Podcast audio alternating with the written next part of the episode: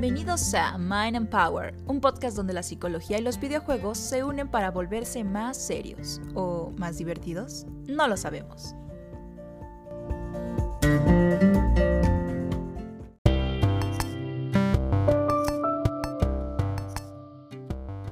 Pues hola, muy muy buen día estén teniendo, buena, buen día, buena tarde, buena noche.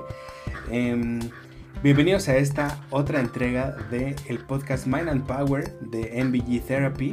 El día de hoy estamos Mario, Anne, y Ro. Y pues bueno, traemos hoy un, un tema demasiado, demasiado interesante como todos los demás que siempre andamos eh, trayendo. Pero bueno, básicamente nos basaremos en un artículo escrito por aquí el presente Mario H. que se llama El verdadero amor viene del interior. Quien lo va a leer en esta ocasión será nuestra compañera y nuestra amiga Vero. Y bueno, pues démosle este tiempo a ella.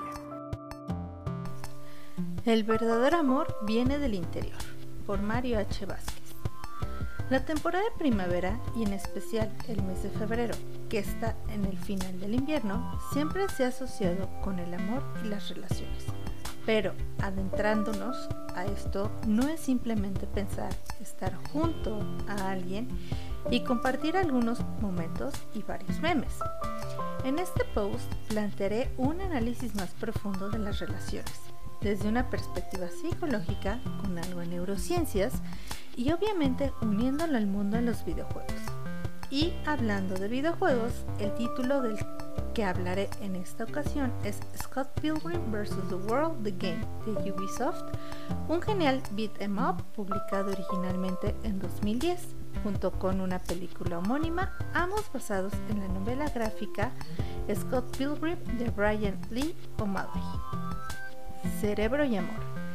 Diversos factores neuroquímicos y diversas regiones del cerebro se ven involucradas el cerebro cuando estamos enamorados. El sistema de recompensas dopamina junto con la oxitocina y vasopresina se ven ampliamente involucrados en hacer de la experiencia amorosa algo gratificante. Francesco y Sorbonne 2014 otro factor interesante del enamoramiento es lo embobados que estamos con la persona amada en las etapas iniciales del enamoramiento, lo cual nos puede llevar a generar ansiedad por las acciones del ser amado y a no dejar de pensar en esa persona. Pues esto también tiene una explicación a nivel cerebral. Los niveles de serotonina, neurotransmisor ligado al estado de ánimo y las emociones, se ven reducidos de forma general. Esto también sucede en el desorden obsesivo-compulsivo, la depresión y la ansiedad. Divorce 2012, citada en Francesco y Cervone 2014. Si nos enfocamos en el amor a largo plazo, las personas enamoradas por un largo tiempo, en la investigación de Acevedo 2012 citada en Francesco y Cervone 2014, se encontró activación neuronal a ver imágenes de sus parejas.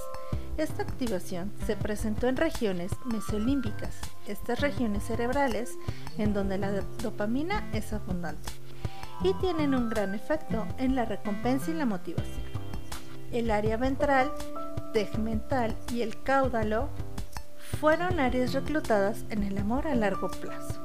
Aquí hay algo curioso que resaltar, pues las mismas áreas se han mostrado que se activan en etapas tempranas del enamoramiento.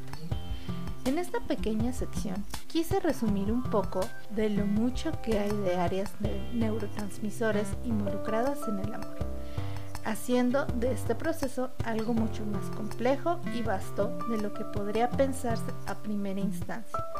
Y es interesante cómo áreas cerebrales que funcionaban cuando comenzaba el enamoramiento se muestran activas nuevamente en el amor a largo plazo.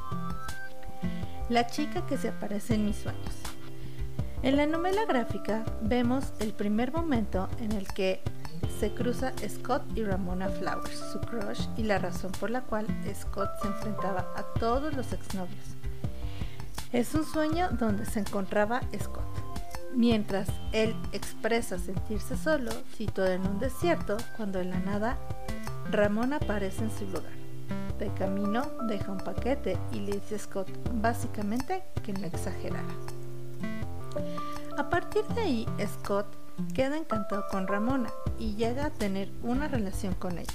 Esto desata todo lo que sucede en la historia y en el caso del videojuego nos lleva a enfrentarnos a diferentes exnovios de Ramona y así llegar con el último y más malvado exnovio Gideon.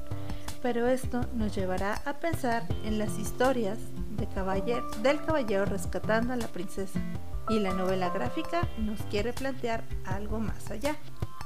Aquí me detendré un poco para hacer una alusión entre las consecuentes apariciones de Ramona en los sueños de Scott. Esto sucede porque ella atraviesa el subespacio, que se podría definir como una carretera que cruza el mundo en otra dimensión, por la fuerza de estas visiones y lo que desata en Scott. Podríamos sugerir que el subespacio en la mente de Scott sigue la vía serotoninérgica, aunque O'Malley jamás menciona cuestiones de neuro sobre el cerebro de Scott. Atención, a continuación habrá spoilers de la novela gráfica. En la película, cuando Scott intenta derrotar a Gideon usando el amor de Ramona como una katana, fracasa y posteriormente usando su amor propio para formar una katana y logra derrotarlo. Este final cambia drásticamente en la novela gráfica. En la novela, Scott se da cuenta que él puede convertirse en un exnovio malvado más por sus acciones con Ramona. Sin embargo, al aceptar sus defectos, Scott crece.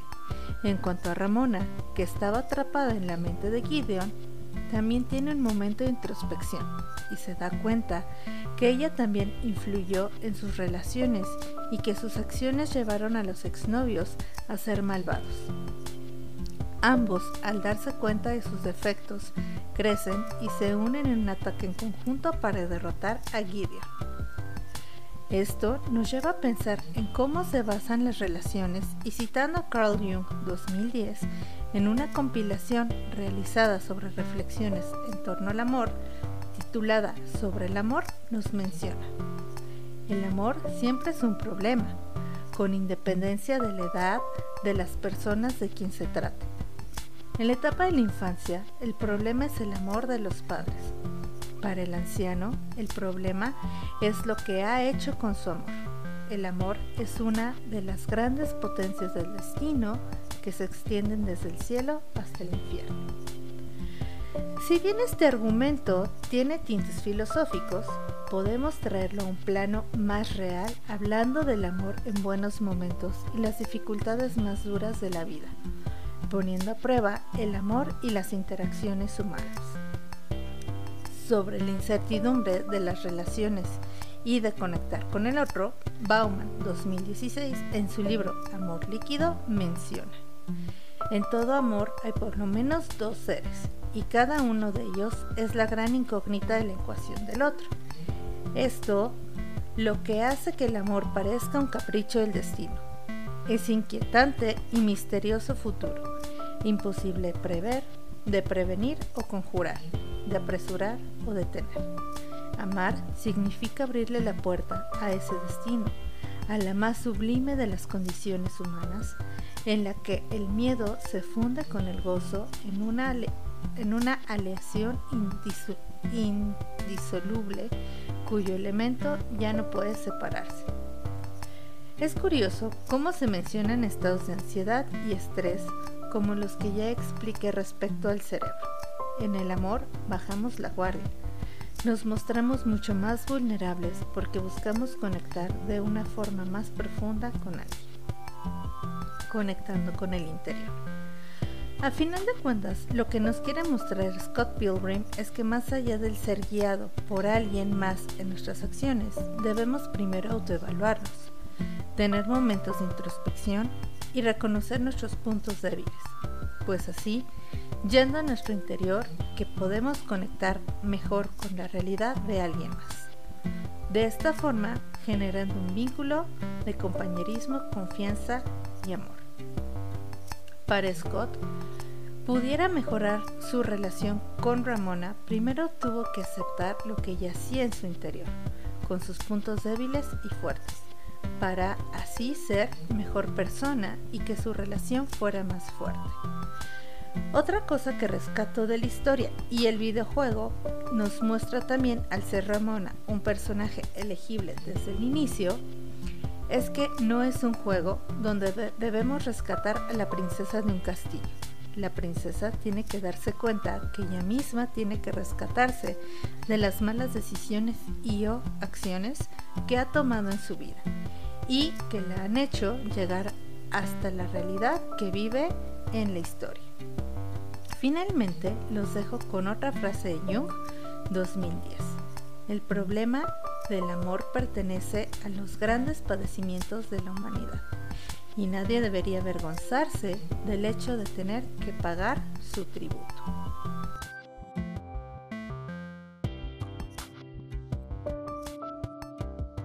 Muy bien, pues bueno, ahora sí, démosle, démosle a este, em, este podcast que la verdad está como bien, bien nutridito de todo lo que les estamos trayendo. Em, porque básicamente queremos basarnos en la narrativa que al final termina siendo o un videojuego entre un cómic o un videojuego y una película y como toda esta mezcolanza que se hace ahí que siempre o la mayoría de las veces termina teniendo un buen final. Y pues bueno, para esto pues tenemos aquí al mero mero autor de este artículo, que es Mario, y pues bueno, eh, bien, pues. lo que él empieza. Estoy de acuerdo. El artículo está basado en Scott Pilgrim, que mucha gente yo creo que recuerda por la película de Scott Pilgrim eh, versus The World, así se llamaba la película, pero está basado originalmente en una novela gráfica creada por Brian Lee O'Malley, que se llama Scott Pilgrim, eh, y nos narra las aventuras de Scott Pilgrim y, sus relaciones amorosas y cómo tiene que combatir a los siete exnovios malvados de la chica que se vuelve su crush durante la historia, que se llama Ramona Flowers. Y pues esta aventura en la película tomó un camino y en la novela gráfica tomó otro camino. En la película vemos más bien como que Scott eh, logra una autoaceptación al final de la película para derrotar a Gideon, que es el último exnovio malvado pero en la novela gráfica nos da una profundidad más allá Brian Lee O'Malley con los personajes y nos hace caer en cuenta que Scott acepta esa negatividad que hay en él y que él puede convertirse en un futuro exnovio malvado, pero que también Ramón acepta que sus relaciones no han sido buenas porque ella ha tenido un factor importante y ellos dos se unen en el combate final para derrotar a Guida. Entonces la novela nos deja mucho más eh, explicado el, trasfondo y mucho más eh, explicada la introspección que al final tienen tanto Scott como Ramona para mejorar su relación y así acabar con el último episodio malvado. Y de hecho el cierre de la, de la novela nos dice que ellos tenían un conflicto y que se deciden dar una nueva oportunidad, pero ya aceptando estas partes negativas y pues, eh, trabajando en ellas para mejorar su relación. Y de ahí viene como que el gran cambio.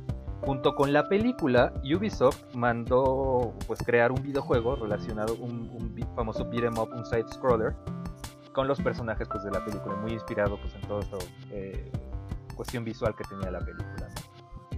Entonces, pues de aquí viene ¿no? Esta, este concepto que se llama transmedia. ¿no? Scott Pilgrim inicia como una novela gráfica, que fue poco conocida, eh, gana mucha fama con la película y luego se hace un videojuego que acompaña también a la película pero el contexto original pues ahí como que se, da un vuelco diferente entre la película y pues la historia real, que, o la historia original más bien, que es la novela gráfica. Y básicamente lo que intenté explicar en el artículo fue dar un poquito de las bases eh, neurofisiológicas que tenemos cuando nos enamoramos y además dar un poco esta visión un poco más poética de que para realmente querer a alguien primero tenemos que querernos nosotros y ir a nuestro interior para sacar lo mejor de nosotros, aceptando tal vez también nuestros errores, para construirnos mejor como personas y construir mejor una relación con el otro. Eso fue.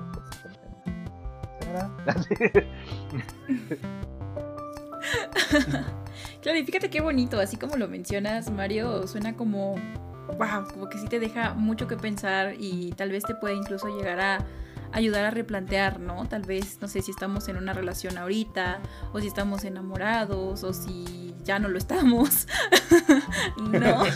El, hecho de, saber la importancia de que, pues, a lo mejor sí eh, darse cuenta de cuando seguimos un patrón, ¿no? Cuando elegimos a personas que pues no nos hacen bien, que nos hacen más daño que, que bien, pero pues este, pues el ser humano se aferra, ¿no? Se aferra como a ese cariño y se ciega. Y pues desgraciadamente mucha gente la pasa mal por eso, ¿no? Y, y por eso vemos tanto odio a los Pues- sexes, y pues no. lo cual no, no es No, sano de hecho está, está muy bien representado, pues, No, eh, no lo es. esta- es- ah, yo lo vi muy poético, ¿no? Yo lo vi muy poético esta representación en Scott Pilgrim de enfrentarte a los siete exnovios malvados de, en este caso de Ramona. La lectura que creo que adicional, que no, no, no incluí en el artículo, pero la lectura adicional a eso es que es una metáfora que tú te deshagas de lo malo que tiene, que viene cargando la otra persona de sus, sus anteriores parejas, para que ya puedes estar con ella. Que eso, eso no te compete a ti como pareja nueva. Que de hecho, eso es algo que rescata mucho la novela gráfica a diferencia de la película. Que en la novela gráfica Ramona es la que hace esa introspección y dice ellos, yo también los creo, o sea, yo mi culpa también está ahí. No todo es que Scott venga y, y como eso sí lo pongo en el, y los derrote, Y los y, derrote, digamos, ¿no? me salve a mí, haga. ¿no? Llega al final de un nivel y diga, la princesa sí está en este castillo. No, no, no. O sea, la cosa no es así. Ella también acepta un poco su culpa. Y yo creo que pues el que le puede dar una lectura aún más profunda, aunque yo soy fan de la saga y todo esto, pero yo creo que Roque también es muy fan de la saga y tiene hasta ahí atrás sus novelas gráficas, pues nos podría decir, pues que sí, sí, que Acá están, acá están. no, eh, No- se alcanzan decir a ver, ¿Qué le pareció, no? Esto, o cómo vio también esta dualidad entre la película y, y la novela gráfica. Y no sé, y el juego, ¿no? También, que la visión que trae el juego. Eh, híjole, pues es que ju- justo como, como empieza, ¿no? O sea, bien, es como bien bonito tener esta perspectiva en donde hay que aceptarse primero a uno mismo para poder aceptar a otra persona, ¿no? Con todos sus pros y sus contras, pero que además de esos pros y contras, pues también trae un, un bagaje cultural atrás, ¿no? Y entonces, eh, igual está bien trillado y bien, bien fuera de lugar, pero el, el, el- el término lo que no pasó en tu año no te hace daño, ¿no? Eh, pues eh, ca- cabe perfectamente en, en- en Scott y en, y en Ramona, ¿no? Porque de repente también ahí Ramona le, cierta ciertos, le suelta ciertos comentarios así como de, pues tú tampoco eres una perita en dulce, ¿no? O sea, em, sí, yo tengo acá a mis, a mis siete exnovios malvados, pero pues tú también eh, traes ahí con la que te pisen, ¿no? Y, y que sin embargo, pues bueno, si al final como, como buena novela adolescente, ¿no? Termina con, con un, con un final feliz, me parece que esta conclusión de, mm, de hay que, que hay que aceptarnos para aceptar, pues bueno, ¿no? Este, el, el, el Brian Lee O'Malley, sin ser psicólogo, pues nos dio en el clavo a muchos, en donde pues pues ojalá si fueran las relaciones hoy en día, no solamente en México, sino en el mundo, ¿no? Eh, esta, em, este odio que, suel- que suelen tener eh, los exnovios en, en, en- torno a la pareja actual y así, y que lo vive eh, muy de cerca Knives Chow y, y- y Ramona, ¿no? Por, por culpa de Scott, ¿no? Porque también el- el- co- como buen hombre, pues también somos... So- so- somos muy ¿no? estúpidos, nos pasamos Pero, estúpidos eh, a veces. Pero bueno. E- Eso no es nuevo. Pero, eh, pero justo, ¿no? O sea, no es que terminen siendo las mejores amigas, pero justo, las, las dos terminan aceptando, ¿no? Lo, lo- lo que, lo, que, lo que les tocó en su momento, lo que les tocó vivir así, que estuvo bien, bien chido. Y que bueno, el, el- si bien la novela se basa pues, en el personaje principal, que es Scott, creo que me- me podría ser muy bien acomodado también al revés, ¿no? No, no solamente del- de la parte de, de- mujer, de como todo esto, sino también pues nosotros también de repente, bueno, no de repente, sino más bien siempre tomar en cuenta de que pues somos personas y que hemos tenido experiencias de vida durante toda nuestra vida, ¿no? Y que hay que aceptar eso porque eso que ha pasado ha hecho que hoy con quien estés, pues sea quien es, ¿no? Y de lo que te enamoraste, pues también es parte de eso que, que, trae, que trae atrás. Entonces, bueno, creo que dentro de este análisis de, de- de Scott Pilgrim y del juego y de la película, ¿no? Que, que de eso se trata el tema de hoy, ¿no? Pues bueno, la, la película para mí tiene un, tiene un Está chido, soundtrack sí. bellísimo, ¿no? Lo, lo- lo- me, me encanta, lo tengo descargado, lo, escudo, lo escucho a cada rato. De hecho, es como mi, mi- mi ejemplo que siempre pongo como de cuando se tiene que hacer música, música de 8 bits. eh, bien hecha es, es esa, ¿no? Porque tiene, tiene varias canciones de la, de la película que el soundtrack que eh, cuando ustedes adquieren o incluso lo pueden consultar en su, en su plataforma de stream favorita, eh, el soundtrack de, de, Scott Pilgrim viene, vienen unas versiones ahí en 8 bits que la verdad, la verdad están bien padres. Y pasando de manera rápida al juego, pues bueno, a mí eh, me encanta como esta sinergia que hacen de sí de la película como con todo como con toda esa trama pero visualmente Em, con, todo, con, los personajes de, la, novela gráfica. ¿no? El Scott Pilgrim con el que tú juegas en el videojuego no es el Scott Pilgrim de la película, ¿no? Eh, justamente es el de la novela gráfica. Y así todos los personajes, ¿no? Este Ramona, Knives, em, Steve, o sea, todos estos son, son, em, son personajes que fueron tomados de la novela gráfica en combinación con la película y que bueno, al final hacen un, un juego que ya hemos recomendado en podcasts anteriores, que si no les ha dado chance de jugarlo, según yo todavía está disponible para ser adquirido para Switch. Em, y pues bueno, dense ahí una vuelta que es un juego que sin duda no, no está, está, está bastante complejo como para ser un, videojuego que salió ahí al, al, al va. Más bien es un juego, un videojuego bastante, bastante bien construido. Eh, y que bueno, si no tienen, si no han tenido hasta ahora chance de darle un ojo, pues ahora están a tiempo de. Oigan, y fíjense qué, qué bonito y qué interesante cómo está como este, esta bolita, ¿no? Este ciclo que se va haciendo, porque pues a lo mejor y la gente no conocía o no sabía de Skull Dream hasta que jugó el videojuego, o a lo mejor y este no se habían animado a, jugar algún videojuego, pero les gustaba tanto la historia que dijeron, a ver, y, hoy en día son grandes gamers, ¿no? Entonces eso está muy bonito, el cómo se van conectando las cosas y a lo mejor lo que uno no ha probado, pues otro eh, estilo lo, prueba, tiene la oportunidad de, de jugar este juego o tiene la oportunidad de encontrar el libro, ¿no? O la novela gráfica entonces, eso se me hace algo muy, muy, muy padre, ¿no? El hecho de, cómo se pueden, ¿cómo decirlo?, diversificar eh, una historia o un contenido en distintos formatos, que pues evidentemente no a todas las personas les van a gustar los videojuegos o no a todas las personas les va a gustar ver la película o, leer el libro, ¿no? el chiste es como tener como esas opciones creo que es algo súper súper padre y así como Skull Dream hay eh, otras otras este muchas otras eh, cómo decirlo novelas y videojuegos que han surgido eh, a raíz de, ¿no?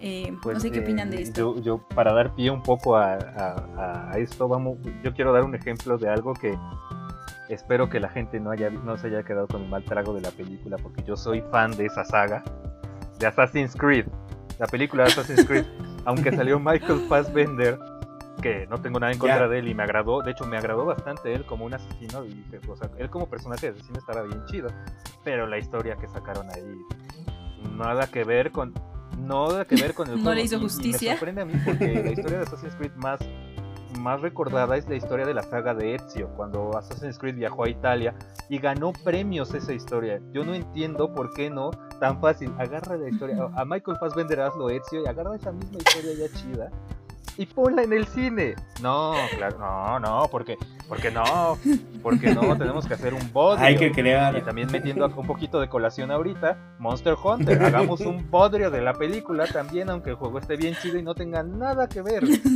para que la audiencia que vaya a verla diga, yo soy fan de la saga y voy a ver esto que nada que ver. Pero mira, en el caso de Monster Hunter, el dragón que se llama Ratalos está bien chido. Y sí, yo fui a ver la película, yo, le, yo, yo fui a verla con mi hermana y yo dije, sé que va a ser un bodrio, pero quiero ver a los monstruos en HD y en pantallota. Y sí, deleite visual, sí.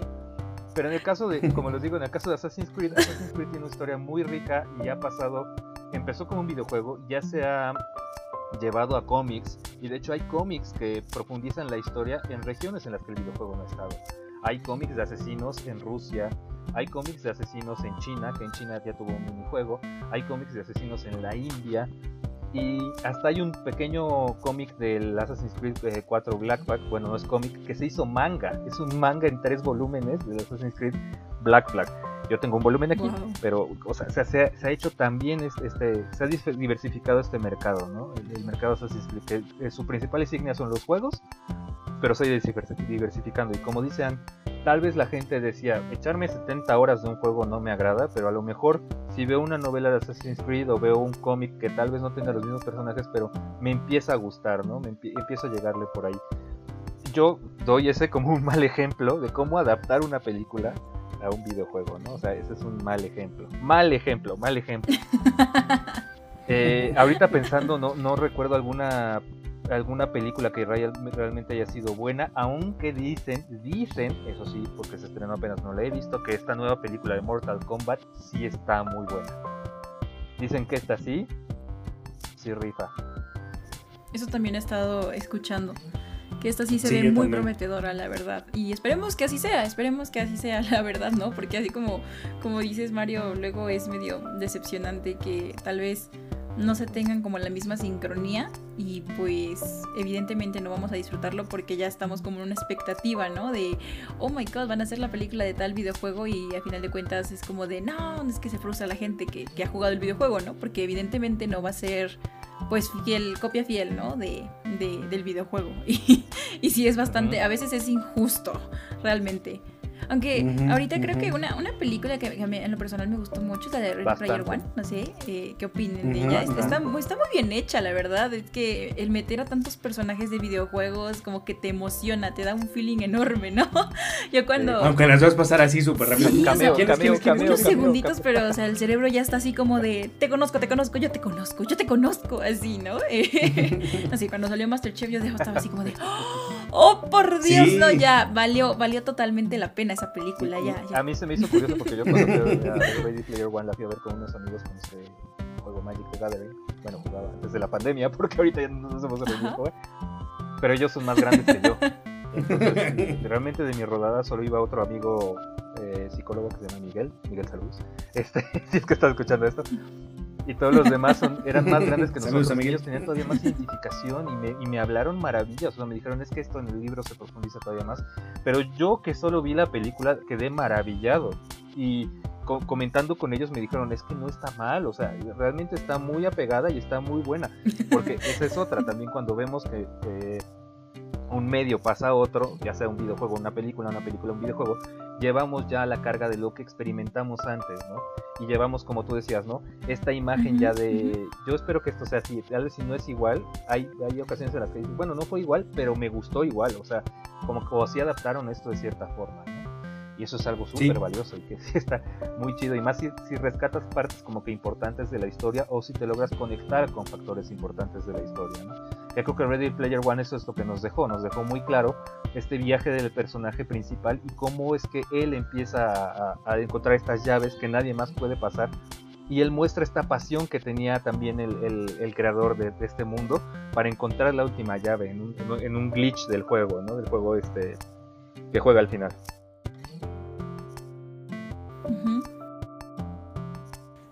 Sí, yo em, también soy gran fan de Ready Player One, ¿no? Sí, eh, sí hay... Eh, es que es justamente una, un, un, ejemplo grande de cómo algo se hace bien cuando se hace este port de un, de un libro a un videojuego o viceversa y como todos estos cambios de los que estamos hablando. O a una película. Porque justamente... como tal, ¿no? Sí, sí, sí, sí, porque justo... Eh, yo alcancé a escuchar ahí comentarios en su momento de, de Ray Player One y es que no, le falta un chingo y así, y es como, sí, pero lo que está plasmado está muy bien hecho, basado en el libro, ¿no? Sobre todo, em, yo, como, yo como fan de Ray Player One, cuando salió la película, me compré el, libro como, como dos semanas antes y no me dio tiempo de, terminar de leer el libro para poder ir a verla al cine. Entonces terminé primero el libro y después em, pues la vi en, en, mi casa, ¿no? Con, con, un cañoncito y así, lo más similar a lo que fue eh, el cine en su momento, porque yo no la vi en el cine, pero me, les digo, me puse un cañoncito y bocinita y, y silloncito y palomitas, em, pero quedé igual de, igual, no sé si haberla visto en el cine hubiera sido la experiencia todavía más eh, extasiante, pero de que, de que cuando la vi por primera vez, y de hecho es una película que veo continuamente, em, incluso cuando estoy trabajando y así, la, pongo, porque aunque ya me sé todos los diálogos y así, em, es, bastante entretenida, pero tal vez como yo me la sé y así, ya no me quita tanto la atención, pero es bien disfrutable, o sea, es una, es una película disfrutable desde que empieza hasta que termina, o sea, incluso con así con la frase con la que termina, este, sabes que ya terminó. O sea, qué, qué, qué, qué bonito.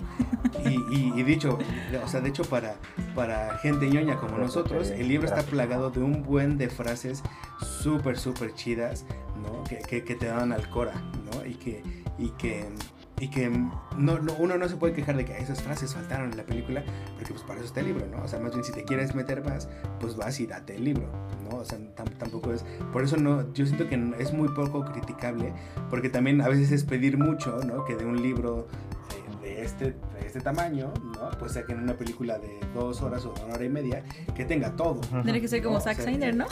de cuatro horas o más. De cuatro horas, exacto, ¿no? O sea con, una hora y media, o no me acuerdo cuánto dura, eh, alcanza a cubrir la mayor parte de, este libro y que, y que, pues no sé, yo como muy, muy fan y que sigo a, Ernest Klein con, con, Armada después y que ahora salió eh, Ray, Player, eh, Ray Player 2, que es lo que les comentaba ahorita tras bambalinas a ellos, es que cuando salió Ray Player 1, la primera gente que lo leyó dijo, esto, esto es una basura, ¿no? Y este y, y aunque ya existía, el, libro, supongo que la mayoría conoce este dato, pero cuando Ernest Klein empieza a escribir eh, Ready Player One, casi casi a la par le dice a Steven Spielberg, lo voy a escribir, pero con el acuerdo de que tú vas a hacer una película de este libro. ¿no? Y entonces pues, ya Steven Spielberg dice como, pues, órale va, ¿no? se ve que te rifas. Y entonces el, el, libro salió ya con la consigna de que iba a haber una película sí o sí.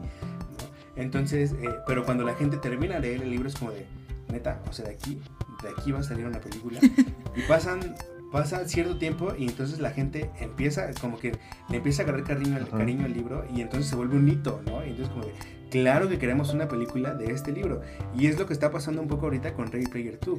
Eh, la gente que ha leído, eh, que ha tenido chance de, leer, de, leer, lo que salió en noviembre del año pasado, Ready Player 2, los primeros, la primera gente que lo ha leído es como de, no, o sea, está, está tan lleno, está, tan lleno de, de, referencias noventeras y ochenteras que, que, esto no va a pegar. ¿no? Pero lo mismo se opinó del, del, primer libro, entonces... habrá que ver, ¿no? Pues esperemos, exacto, habrá que ver qué tal le va a esta segunda película. Me, me llama la atención esto que dicen de referencias ochenteras y todo eso, porque tenemos pues material que ha estado desde los ochentas o antes y se ha plasmado de formas muy buenas, tanto en en cine como en videojuegos. Y estoy pensando en un caso específico de Batman. Batman ha tenido muchísimos juegos desde hace muchísimos años y Batman existe desde hace muchísimos años. Sí, y hasta años. recientes, hasta los 2000 se le hizo un juego de, de, calibre y justicia, que, el cual es la saga de Arkham. Toda la saga de Arkham de Batman es una joya. A mí especialmente me encanta el Arkham, el Arkham City el Arkham City es una chulada para mí. Y todo lo que hay detrás en el Arkham City, todos esos pequeños momentos que ves de la historia de Batman, eh, a mí se me hace maravilloso. O sea, estos como easter eggs que te pusieron. Hay un, y de hecho hay un logro. En una parte de Arkham City, ves un callejón y están las siluetas este, marcadas de, los, padres asesinados de Bruce, de Bruce Wayne y una rosa y, tú te puedes acercar a esas siluetas y hay un botón de acción en el que dice Pay Respects y Batman se hinca. Y el logro es que te quedes dos o tres minutos sin moverte ahí. empieza a sonar una canción y te dice así como, el logro es como, pues sí, este, guardar el respeto por los caídos, ¿no? Algo así. Y están dentro de Arkham City. Entonces, esto que conecta muy fuerte con la historia de Batman, que es este momento, este hito donde realmente él, eh, saca esta parte oscura y él decide pues que sea el detonante para que él busque justicia y que esté metido en el juego y que haya tantas cosas en el juego Para mí fue fascinante. Cuando, cuando yo lo encontré fue así como... ¡Oh! Y fue épico. Y es algo que desgraciadamente pues no, no hemos visto en las películas, ¿no? Sí, en todo su esplendor, o sea, solo hemos visto una, una pizquita, eh, cosa que en esta saga de videojuegos que mencionas Mario, yo tuve la oportunidad de jugar nada más a la Camp City y sí, la verdad, al principio dije, no, es que me cuesta mucho trabajo, pero está muy buena la historia. Entonces era como de, lo continúo, lo dejo tantito, pero la verdad es que sí te atrapa y es ahí cuando dices, es que es un juego muy bien hecho, muy bien hecho y, en donde están representando muy bien eh, pues todo lo que viene siendo Batman, Batman en sí, la esencia de Batman, entonces eso está muy, muy, muy, muy padre y justo como lo decíamos antes, ¿no? Este, no siempre la película o no siempre el videojuego o no siempre el libro o viceversa, este, le van a hacer justicia a todo lo que implica eh, como tal el producto. claro. Sí, sí, sí, sí. O sea, me, me quedo pensando en esto que dices del, del, contenido ochentero y así, y también lo platicábamos antes de, empezar esto, ¿no? Yo soy muy, muy fan como de lo visual que significan las tortugas ninja, ¿no? O sea, no, no, no, he, no he leído los cómics, que de hecho Mario me acaba de decir que hay cómics de las tortugas ninja, ah, no sabía. Este wow, las tortugas, las tortugas ninja surgieron primero de un cómic creado por Kevin Eastman y, que, les mencionaba a ellos que Kevin Eastman vino a la mole aquí y yo compré mi pase especial, entonces tengo mi playera de las tortugas Milania y me dieron un cómic con una portada variante de las tortugas ninja posando atrás, eh, enfrente del World Trade Center de México y pues me lo firmó Kevin Eastman, ¿no? Entonces, yo soy, yo soy muy fan también de las tortugas ninja porque era muy chiquito. Y también recientemente salió un, cómic como que muy que rompió el esquema de todo porque se llamó. Eh, era de las tortugas ninja, no me acuerdo si es The Last Running o Running. Y trata sobre la única tortuga ninja que queda viva después de que se mueren las otras tres y como es el por eso se llama Ronin como los Ronin son estos samuráis que quedan sin, sin un daimyo que es un, un líder un daimyo Ajá, Ronin. Ah, no Ronin, de correr. eh, Ronin Kono, sí, Ronin. Entonces es la historia de esta tortuga que queda sola y me parece que en, un arte lleva todas las armas de las tortugas atrás. Entonces, eh, sí. Y pues de, esto de las tortugas ninja recordamos también eh, mucho pues películas que han pasado de las tortugas ninja, pero también grandes juegos. Y yo ya lo he dicho, yo soy muy fan del juego de Turtles in Time de Super Nintendo, me encanta a mí ese juego. Y jugué antes uno de NES, me parece, en el cual hasta manejabas la pequeña camionetita de las tortugas y te metías a los desagües y todo eso. Eso ah, sí, estaba muy complejo. y luego había niveles en los que tenías que ir nadando y, ir esquivando como unas algas que te envenenaban. Era, era, Sí, sí, sí, porque aparte no solamente te podían bajar eh, salud cuando entrabas al nivel, o sea, te, metías, te metías en coladeras y entonces ya como que las tortugas salían y entonces ya como que ahí dabas espadazos, ¿no? Pero mientras ibas en la camionetita o caminabas en, como en modo Pokémon, eh, este, ahí también te podían bajar, entonces a veces entrabas al nivel ya con, con menos salud de, con la que de por sí hubieras empezado. Entonces, cuando había niveles ya muy, muy complejos, pues tenías que reiniciar, ¿no? Pero aparte, acuérdense que en los 90 pues, los juegos... era con password. Entonces, eh, sí, sí, sí, había, había, que cuidar bastante bien el, el, avance que tenías, porque justamente algo que, que, que a mí me... Le, decía a Mario, ¿no? Lo que me, mi juego favorito las Tortugas Ninja es este juego de NES, no este de la camionetita, sino uno que, estuvo incluso en arcades, em, en donde podías jugar, dependía, pero podías jugar de 4 a 2, ¿no? Y entonces, em, pues podías terminar todo el juego con, con, otro cuate que fue de los primeros juegos cooperativos que yo pude yo pude probar, que pude jugar y que hoy en día sigue siendo un juego que cuando tengo chance de jugar con, con que también, saludos a Hassel, ¿no? Este, este, este güey con el que juego desde que tengo cuatro años, eh, pues bueno, o sea, era, era así, la, última vez que lo jugamos, que fue hace poquito en uno de esos restaurantes eh, de videojuegos, pues era, o sea, lo jugamos y fue así como de, tenemos que terminarlo, o sea, no, importa que, aquí nos cierren, por favor hay que terminarlo, ¿no? Y, y sí es, es, es, un gran, gran juego que por ahí, se, por ahí al final de este podcast Y ahora tengo una duda yo. Oh, Ana, ahorita que hablamos de estos juegos que fueron, pues, que cuando nosotros éramos muy, muy chiquitos, pero Ana, tú eres más chiquita que nosotros, ¿tú jugaste alguno de estos juegos de las Tortugas Ninja o has jugado alguno de los juegos de las Tortugas Ninja? No, la verdad es que no, y ahorita me siento como una polillita, ¿no? Así como de, ¿de qué están hablando? Dios mío, yo no lo entiendo, o sea, no.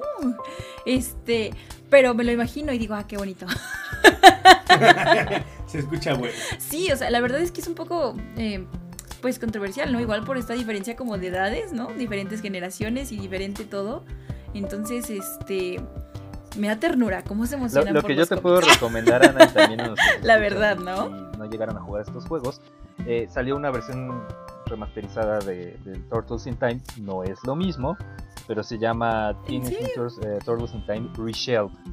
Salió para PlayStation 3 y primero salió en Xbox. Eh, entonces, si quieren checarla, chequenla, o sea, dense un quemón y ya luego juegan el DNES, porque a mi parecer también el, el DNES estaba en dos versiones, había una versión arcade y una versión para, para, para consolas.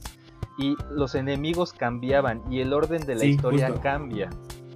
Porque hay, hay, una historia que se me hace mucho más coherente, eh, a mi parecer. La versión de arcade es mucho más coherente, donde vas primero al tecnódromo, que donde estás en el, desde las alcantarillas y de las alcantarillas empieza todo este desvariante en el tiempo. Eso no se me hace tan coherente. Se me hace más coherente ir al tecnódromo y que ahí siga todo. Pero pues por si quieres también checarlo, Sana, porque, y sí, para entender por qué nos emocionamos, bueno, por qué yo me, en particular, yo me emociono tanto con esta saga, porque fue de los juegos que yo más recuerdo de Super NES y también que te podías poner en coop para jugar, ¿no? ¿Ya lo estás checando? fíjate, ahorita que, que me... Ahorita que sí, dije, a ver. y ahorita que me preguntaste, yo eh, también, uno de mis juegos, eh, videojuegos favoritos del momento, pues también surge de un, de un libro, o sea, un libro que ya es, este, pues así que medio viejito, pero me llama la atención como ahorita es como el juego del momento en los esports, eh, estoy hablando de Tom Clancy Rainbow Six. Eh, no sé si no sé, bueno, Ro me ha visto mucho, muchas veces Yo tengo muchos muchos eh, amigos que juegan Rainbow Six. La verdad es que pues ya... he quedado, les he fallado mucho porque no, no he conseguido el Rainbow Six, no me he metido a jugar con ellos pero vi una competencia que pusieron una vez en tele abierta y dije, changos, ¿qué, o sea, ¿qué, onda? Yo estaba imaginándome algo y esto ya es completamente diferente. ¿Por qué hay alguien que maneja un dron? ¿Por qué hay alguien que está desactivando trampas? ¿Qué está pasando? Y luego... No, y, y es un mundo, la verdad es que yo siempre he sido como de jugar shooters, pero... Pero este juego es un shooter, pero también es un juego de estrategia, en donde si no hay trabajo en equipo no la vas a armar. Y, es muy padre cómo surge como esta historia de eh, policías y terroristas, pero, o sea, no es como el típico juego, ¿saben? O sea, cada personaje tiene su historia, cada personaje tiene este, su esencia, su procedencia, su país, este, sus este, tradiciones, ¿no? Todo. Entonces eso, es, eso lo hace algo muy, muy rico en, en historia, en personajes, en, en muchas cuestiones. Y es lo que le ha dado a Rainbow Six ahorita la posición de, de tener pues grandes eventos, ¿no? Tanto eh, pues este, torneos a nivel mundial y, bueno, es una locura, la verdad, es una, es una locura. Eh, y, llama la atención, ¿no? Y también llama la atención, o sea, he, llegado a buscar como los libros, porque no solo es uno, es una serie de, de, muchos libros, ajá, es una serie de muchos libros, eh, pero me encanta cómo Ubisoft logra integrarlos para crear este, este juego final, ¿no? Y, y, sí, la verdad es que es un, muy, muy, muy buen juego. Para los que no lo conocen, este se los recomiendo mucho. Al principio se van a frustrar, pero es normal, es completamente normal. A mí también me pasó. y aún sigo batallando en, mejorar, ¿no? En mejorar mis estrategias. Lo, que, o sea, el dato relevante es que hay varios juegos que llevan el nombre Tom Clancy adelante del juego y es porque Tom Clancy es el autor de las novelas que pueden, que pueden buscar. Autor de las novelas. Tom Clancy tiene su serie de novelas que se han adaptado a estos, estos juegos, ¿no? De, Rainbow Six. Y yo lo único que sé es que a mí me encanta el diseño de una personaje que casi siempre banean, porque en la mecánica de juego es que al inicio de la partida los jugadores eligen como personajes que no puedan participar en la la, partida.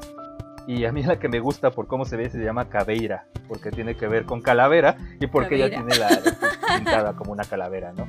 Pero se, dicen que está bien pro y siempre es así como que votada para que nadie elija Caveira, pero pues a mí me encanta el diseño de Caveira, aunque yo no juego el juego, pero cuando alguien juega con Caveira y no la sabe usar, no hay problema. Ah, Pero ah, cuando juegas con alguien que sabe, o sea, que es main Caveira, es como de ya valió, amigos, me da miedo, cuando menos te lo esperas ya está detrás de ti y no, no, no, no. Por eso es mejor, es mejor banearla para evitarte esos tragos amargos, la verdad.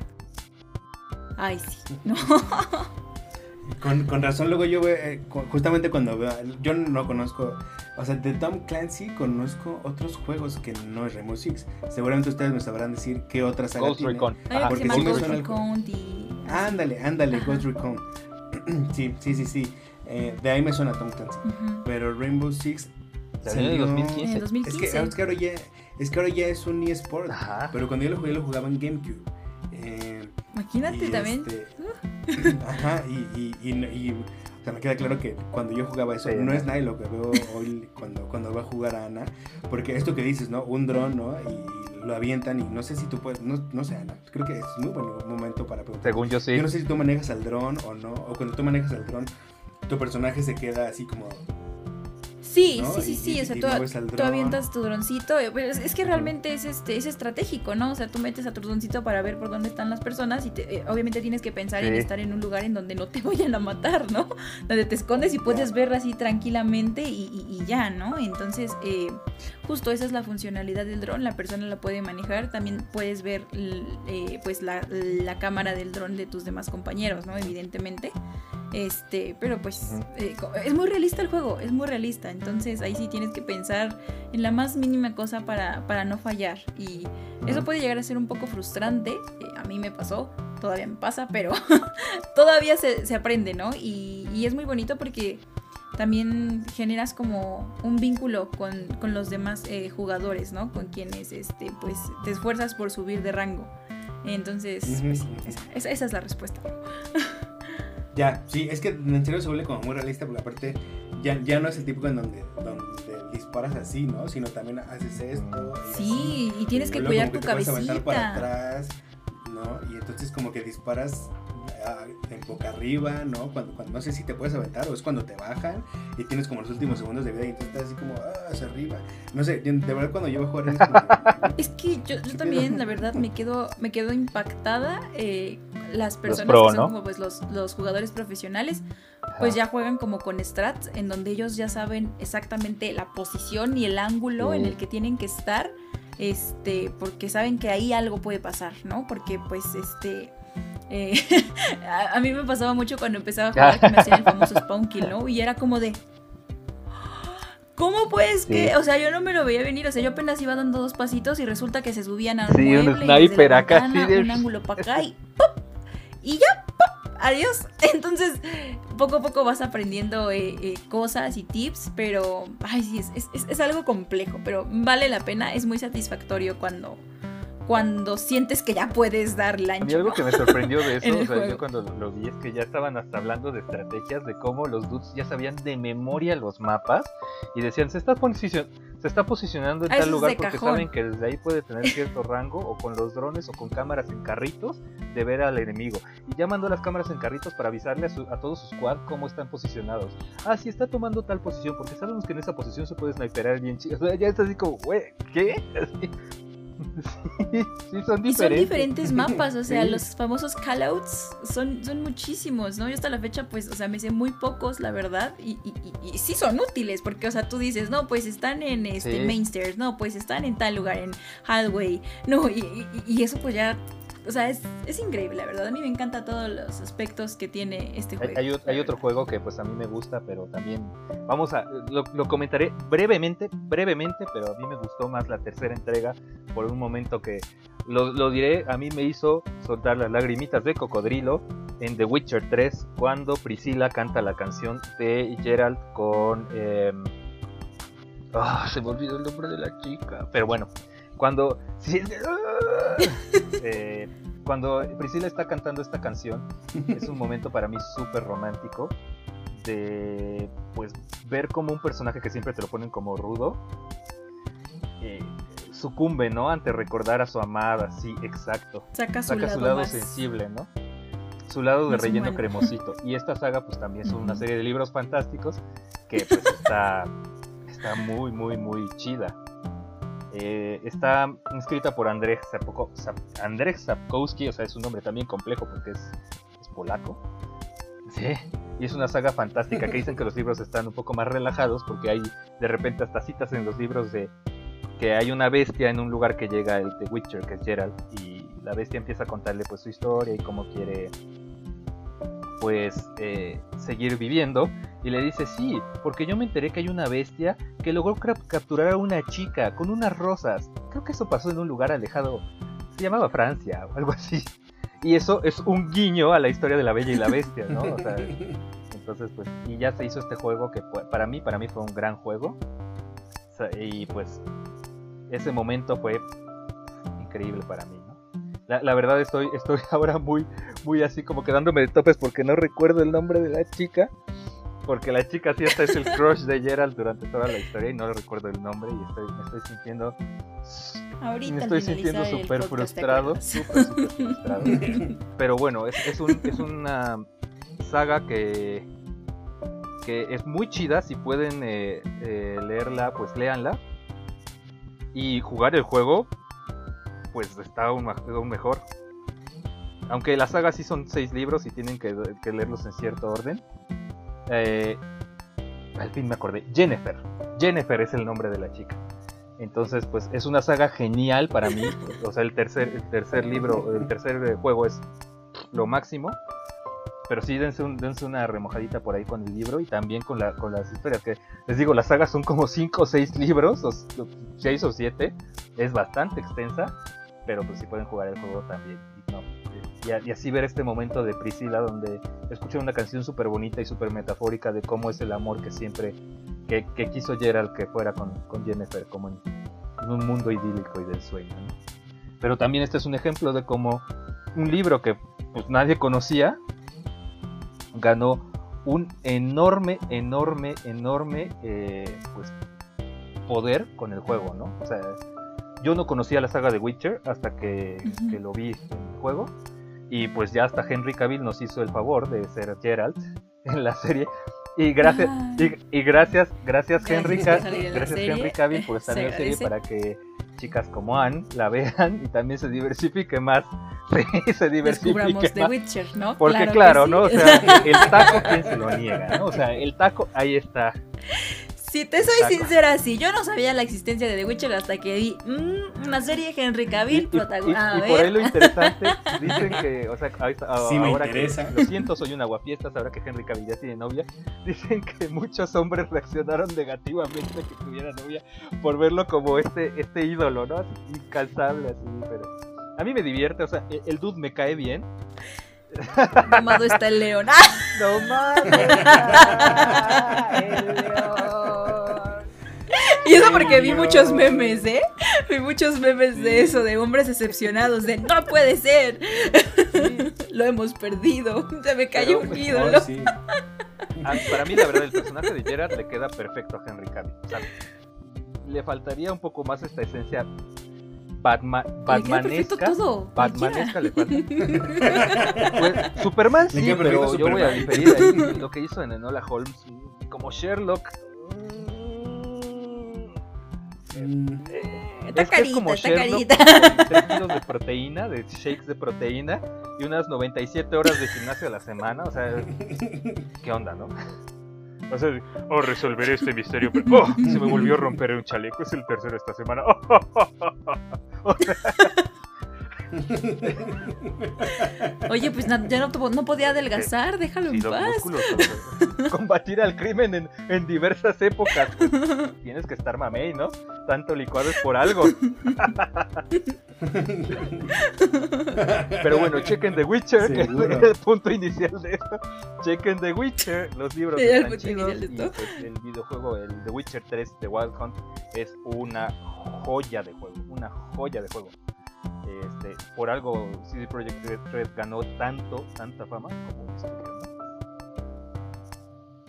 Y pues, ese era mi comentario, breve. Muy bien. muy bien, muy bien. Pues es momento de ir ya cerrando esta charla tan, tan, tan divertida que, que se puso. Y pues, como siempre, vamos a darle cierre a, em, a este divertido podcast con las dos últimas secciones del mismo. La primera va a ser la recomendación que les voy eh, a hacer yo y que justamente en lo que estábamos discutiendo aquí que podían verse, ¿no? Y, muy, muy de la mano de, de- de lo que estamos platicando, es que, bueno, pues como les decía, como muy, muy buen fan de, de- las tortugas ninja, eh, comentaba justamente con Mario que hay la película que salió en 1990 que se llama Las tortugas ninja, eh, ahorita está en Prime Video, ¿no? Entonces que si tienen chance de- de verla, si tienen Prime Video y si no, pues pídansela a su tía o a su mamá, nomás le, eh, la cuenta un ratito, para que puedan ver esta, esta joyita que si bien em, no tiene los mejores efectos, los mejores efectos especiales, pues es una película de los 90, ¿no? Y que, em, y que a mucha gente, como, como Mario y como a mí, nos hizo el, el, sueño realidad de pasar de ver a las películas, en, pero pasar de ver a las Tortugas Ninja en, un, en una caricatura a verlo en la pantalla, eh, a, verlo ya como en, en un live action. Entonces, pues bueno, esa es la recomendación. Si tienen chance de verla, por ahí déjenos sus comentarios de qué les parece. Igual y la ven y dicen, estos güeyes no tenían ni la más remota idea de lo que nos estaban recomendando. O tal vez dicen, oh, no mames, está muy chido. Pero justamente la noticia de la semana va de la mano de esto y nos las dejará. Bueno, pues eh, sí, muy ligada a esta recomendación que da, que da Ross sobre la película clásica de las tortugas ninja, donde yo me enamoré de las tortugas ninja y donde yo le comentaba también a Roque que me encantaba esas botargas de las tortugas ninja creadas por el taller de criaturas de Jim Henson. Me encantaban esas criaturas, la verdad. O sea, yo, yo, las amé así todas mopetescas y todo, las amé, las amé. Pero bueno, la noticia de la semana es que va a haber, va a haber, va a salir un juego con este año, este año, este año, con temática retro de las tortugas ninja, retomando un poco esta esencia de estos juegos como de Super Nintendo y todo eso, obviamente renovados con unas animaciones ligeramente nuevas, no, se van a ver las tortugas iguales que en Super Nintendo, que se llama eh, The Teenage Mutant Ninja Turtles Shredder's Revenge. Originalmente este juego iba a salir únicamente para PC, pero se reveló también que ya el juego va a tener un, un port, una, una versión adaptada para Nintendo Switch, PlayStation 4 y Xbox One. Entonces, eh, todas las consolas van a poder disfrutar de estas aventuras de las tortugas ninja, que ya tiene eh, pues un trailer muy coqueto y muy cotorro, donde podemos ver, les digo, estas animaciones viejitas de, bueno, como pixeleadas, ¿no? Pixeleadas, pero esto famoso pixel HD, que saturemos de pixeles para que, aunque sea pixeleado, se vea super wow como en su momento fue también eh, el juego de Scott Pilgrim, ¿no? Que también se vio así, este, pues muy pro, ¿no? A pesar de ser eh, temática 8-bit. Eh, pueden ver ya el trailer, está muy chido, tiene música muy chida y ven las animaciones muy chidas. Mario, ¿por qué tú estás diciendo que está tan chido? Perdón, es que mi nostalgia, perdón, perdón, está saliendo a flote en esta noticia, pero es que la verdad sí. Entonces, esperen un, en un eh, futuro cercano, o próximamente, este nuevo juego de las tortugas ninja para que se den. E, es, es, es como, como hemos visto mucho, pues últimamente, ¿no? Va a ser una conexión va a ser un juego nuevo, pero que va a darle a la nostalgia como jugadores más grandes como nosotros y que para gente nueva, que tal vez como Anne, que no llegó a jugar los juegos, puede puede ver un poco de ese encanto, ¿no? Todavía no nacía. Gracias, Sam, por decirnos viejos. Gracias, gracias. Sí, gracias por decirnos viejos.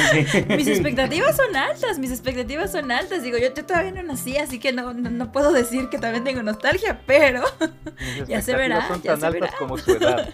Pero estaremos seguro jugando ahí en cooperativo. Sí. Sí, la verdad está, está muy chido. Entonces, Pero pues, sí. La noticia de la semana es que ya pueden checar el trailer de este juego que va a salir, eh, Shredder's Revenge, eh, de Teenage Mutant Ninja Turtles. O las tortugas ninja conocidas acá, ¿no? eso, las tortugas. Eso, y esta fue la noticia de la semana. Muchas gracias, Mario. Y bueno chicos, pues ahora sí como decía Ro, es momento de ir cerrando. Muchas gracias a los que nos acompañan eh, en este podcast. Eh, esto fue Mind and Power. Recuerden que eh, pueden seguirnos en nuestras redes sociales. Estamos como arroba Therapy en Twitter, en Instagram y bueno, en Facebook ya, ya conocen la página Mental Video Games Therapy. Y pues nada, nos vemos en otra entrega de este gran podcast. Nos vemos chicos, muchas gracias. Cuídense, hasta luego. Bye. Bye bye.